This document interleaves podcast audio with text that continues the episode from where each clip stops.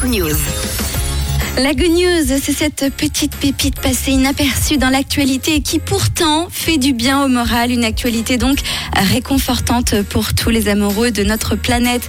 Aujourd'hui, on va parler d'un sanctuaire marin en plus sur notre, planète et ça, ça fait du bien. C'est l'un des plus grands sanctuaires marins au monde qui va voir enfin, qui voit enfin euh, le jour. En novembre dernier, le gouvernement de Tristan da Cunha, euh, une île reculée située dans l'Atlantique Sud, a annoncé sa décision de créer dans ses eaux une vaste zone marine protégée, une aire où la pêche et toutes les activités d'extraction, comme on dit, sont interdites.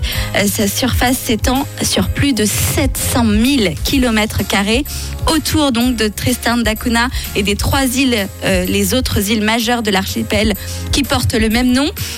Alors avec une telle superficie équivalente à trois fois celle du Royaume-Uni, euh, ce sanctuaire marin constitue le plus étendu de l'Atlantique et le quatrième plus vaste au monde.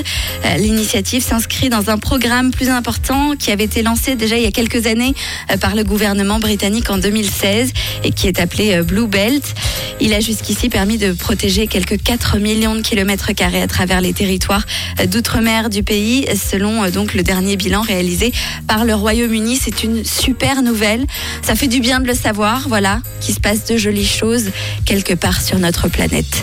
Tate Mike Ray est de retour et c'est avec le ton, le son qu'on retrouve tout de suite. She's All I Wanna Be et ce sera suivi de Dua Lipa avec Angèle sur Rouge avant de faire un point sur ce buzz complètement fou euh, d'aujourd'hui.